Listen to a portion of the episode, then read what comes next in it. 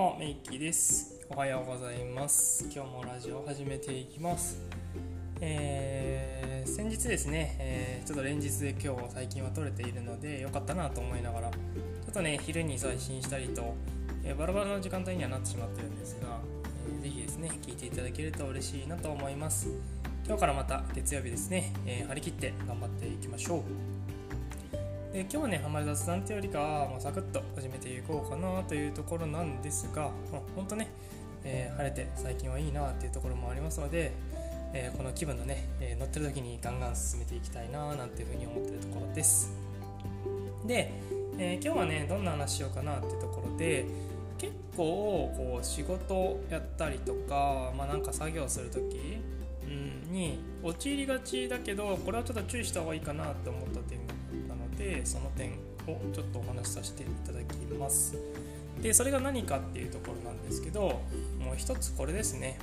もう楽しいことをやろうっていうところなんですけどなんですけど、ね、楽しいことばかりではないですよね。うん。楽しいことばかりではないかなっていうところなんですけどあのぜひねちょっとこんな観点も持ってもらえたらなっていうところの今日お話できればなと思ってでそれがどんなことかっていうとこう嫌なことほど嫌なことほど実は自分の中にあるなんだろう成長できるポイントが多いよっていう話です、嫌なことほど自分の中で成長できるポイントが多いよっていう話です。まあねこれは僕の実体験がすごくそうだったなっていうところがあるのであのねお伝えしたいなと思ってるんですけどあのなんだろう。結構まあやりたいことって何て言うかな。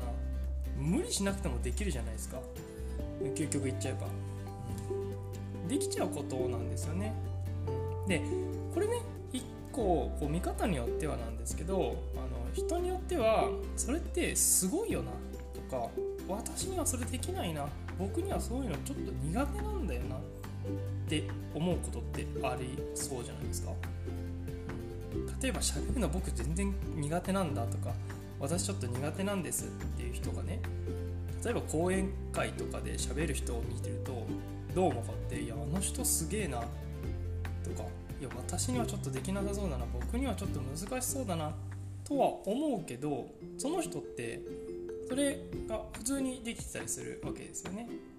まあその時見た時はってことですけどそれってじゃあなんでかなっていうところで言うと、まあ、その中でめちゃくちゃ勉強してきたり練習してきたりしてる可能性はありますけどその場合除いてね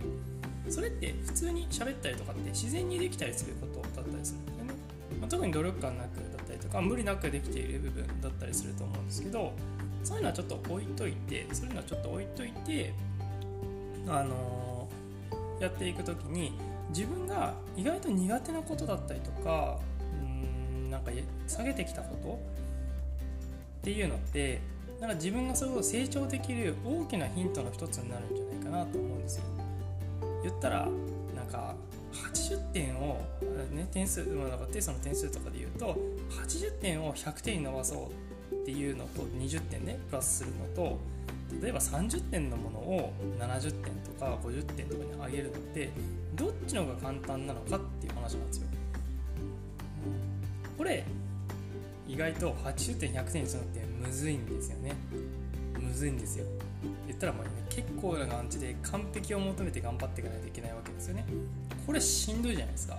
めちゃくちゃしんどいんですよね。まあ、得意なことならいいですけどね。得意なことはいいけど基本的には難しいと思ってもらっていいかなと。あの全体的なところで見ると。で逆に言えば30点のものを50点また70点にするのって難しいかっていうと実はそうでもなかったりするんですよね。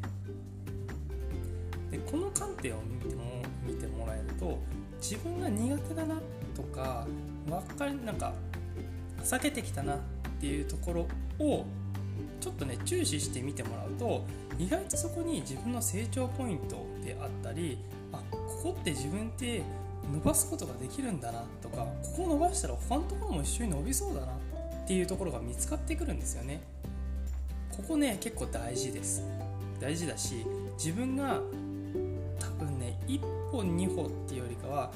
結構加速度的にね5歩10歩ぐらいねこうガガガって伸びるところだったりするんですよ。